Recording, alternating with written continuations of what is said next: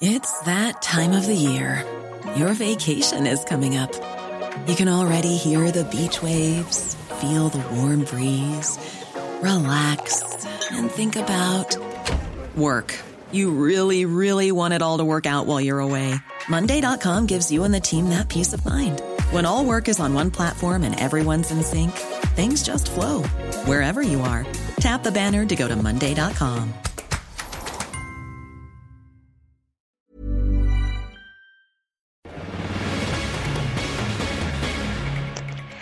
seguimos con la información y a mitad del camino, a la mitad del camino, ¿cómo están las cosas? El presidente Andrés Manuel López Obrador presentará hoy su tercer informe de gobierno. ¿Cómo está el sector salud en el país? Ya logramos ser como Dinamarca. Doctor Javier Tello, especialista en políticas de salud. ¿Qué tal? Gracias, como siempre, por platicar con nosotros. Muy buenos días.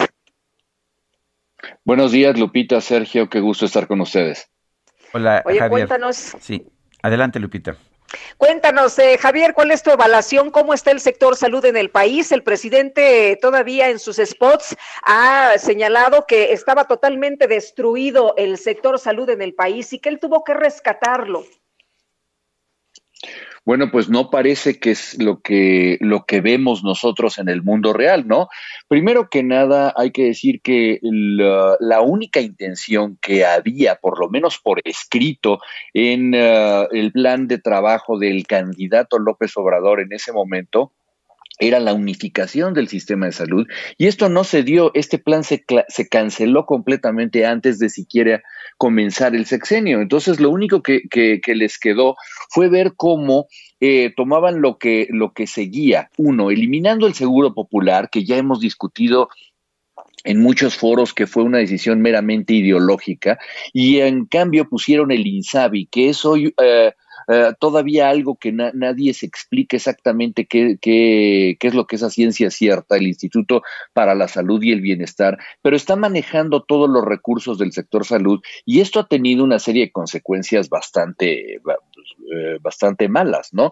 La más reciente de ellas y que Sergio comentó en una de sus columnas fue que el día de hoy todos estos pacientes que alguna vez tuvieron acceso al seguro popular y muchos de los médicos sabían sin saber qué es lo que sigue en estos procedimientos, qué pueden hacer o qué no pueden hacer, sobre todo cuando estamos aparte en uno de los desabastos más importantes de la historia. Por lo tanto, hoy los pacientes no tienen medicamentos dentro de las instituciones pero está prohibido que las vayan a comprar por fuera y las lleven a los hospitales. Entonces, esto, esto hay que, hay que decirlo, no es para nada un, un, avance, ¿no? Tenemos una falta de asignación presupuestal enorme. Digo, para tener un, un, sistema de salud como el de Dinamarca, deberíamos estar invirtiendo en salud como en Dinamarca. Y estamos haciéndolo en la sexta parte de lo que lo hacen en Dinamarca nos falta dinero, hay desabasto de medicamentos, no sabemos en qué nivel, porque nadie lo informa, estamos eh, en el abasto de las vacunas, del sistema de, um, vacunación básico para los niños, ya nos faltaban vacunas para el sarampión antes de la pandemia y no, y no parece que esto haya mejorado, ¿no? Entonces, vaya, son muchas cosas. Lo que vemos que anuncia el presidente es que dice que hay una gratuidad y que hay una universalidad. Bueno, pero esto está dicho solamente en el papel y dicho por él.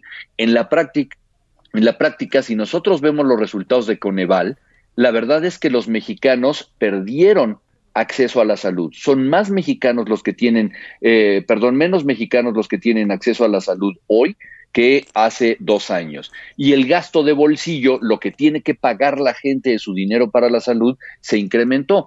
Con todo esto en la mano, pues yo no entiendo dónde puede haber un buen eh, diagnóstico de estos tres años, ¿no?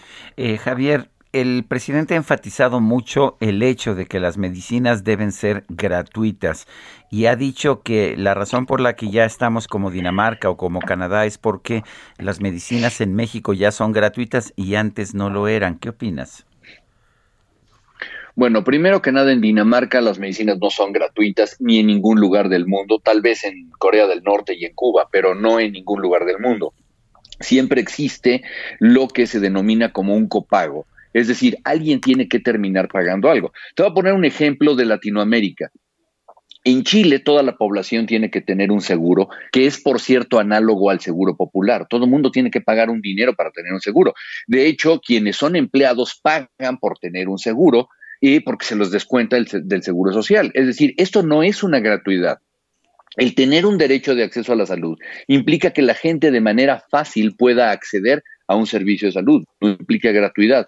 Eh, Sergio Lupita, el darle a todos los pacientes, todos los tratamientos para todas las enfermedades es algo que no existe en ningún lugar del planeta. La gratuidad no existe. No hay dinero que alcance para ello. Eh, doctor, el manejo de la pandemia, ¿cómo lo has visto? El presidente también ha presumido este hecho y hace, pues, eh, no sé si ayer o antier en la mañanera, eh, felicitaba a, los que encabezan el sector salud, eh, pues por supuesto al doctor Hugo López Gatel, que, casi le aplaude, ¿no? Y le dice que ha resistido pues toda esta andanada de, señalamientos y de críticas. Eh, mira, la realidad es que cómo podemos evaluar las cosas si no es por los resultados. Cuando somos el cuarto país en el mundo en mortalidad por la pandemia, yo creo que esto ya es una tarjeta de presentación bastante mala nos dicen y nos repitan hasta el cansancio que gracias a la reconversión hospitalaria no vimos esa cantidad de muertos afuera de los hospitales. Pues claro que no los vimos afuera de los hospitales porque estaban muriendo del otro lado de la puerta, estaban muriendo en las salas de emergencia o peor, estaban muriendo en sus casas. Pero esto no quiere decir que hayamos mantenido eh, bien la pandemia cuando eh, somos uno de los países que tienen menos pruebas de detección. Es decir, no se hizo la tarea y no se hicieron las pruebas de detección suficientes y no se siguen haciendo como política de Estado sencillamente por una cuestión económica. Es porque para no gastar dinero no hacemos más pruebas. Y nos han aventado cualquier cantidad de argumentos diciendo que las pruebas en sí no salvan vidas. Bueno, cuando vemos exactamente que en otros países el poder tener pruebas nos puede dar mejores diagnósticos. Y por último, esto, mm, vamos a decir, este berrinche que estamos viendo de aferrarse a no querer extender la vacunación a menores de 18 años cuando ya tenemos una de las vacunas, la de Pfizer, que está aprobada en menores de 18 años. Una vez más, porque como no tenemos un manejo transparente ni de las compras ni de dónde se encuentra cada una de las vacunas compradas, pues se, da la impresión de que quieren ahorrar y seguir esperando que lleguen donativos y no gastar en la población menor de 18 años que el día de hoy ya se está contagiando y están muriendo. ¿Cómo ves esta eh, información que se ha dado sobre las vacunas? Se presume también los millones de vacunas que nos han llegado y de hecho hasta se ha anunciado el uso de emergencia de la cubana, Abdala, aunque no tiene información de la fase 3. Mira, yo creo que es bueno que eh, tengamos eh, semejante número de vacunas. Vaya, esto habla bien no del sector salud, habla bien a lo mejor de los buenos oficios de la Cancillería que ha estado logrando tener vacunas por todos lados. Lo que sí ya empieza a levantar cejas es esta eh, heterogeneidad que tenemos nosotros eh, de, de, vacunas. En vez de tener cuatro marcas de vacunas o algo así, estamos teniendo de todas las vacunas que nos están dando. Y si ustedes se asoman a la Ciudad de México, exactamente a lo que estaba diciendo Eduardo Clark el otro día, pues ya, ya tenemos un, un, conflicto porque no sabemos qué vacuna le toca a quién. Y ustedes pueden tener en una población hasta cinco modelos de vacuna distinta porque, porque esto ya se volvió una verdadera complicación, ¿no?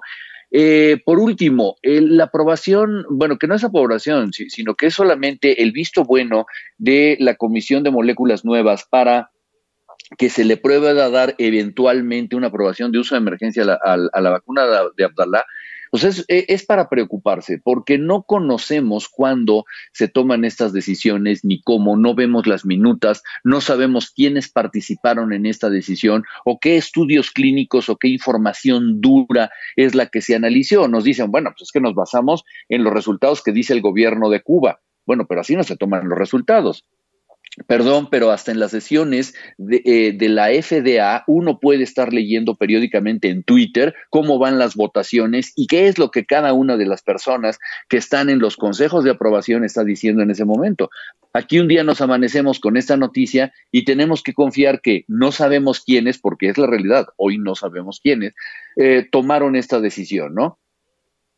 Muy bien, pues doctor, como siempre, gracias por compartir estas opiniones y puntos de vista con nosotros. Muy buenos días. Buenos días, Lupita. Sergio, les mando un abrazo.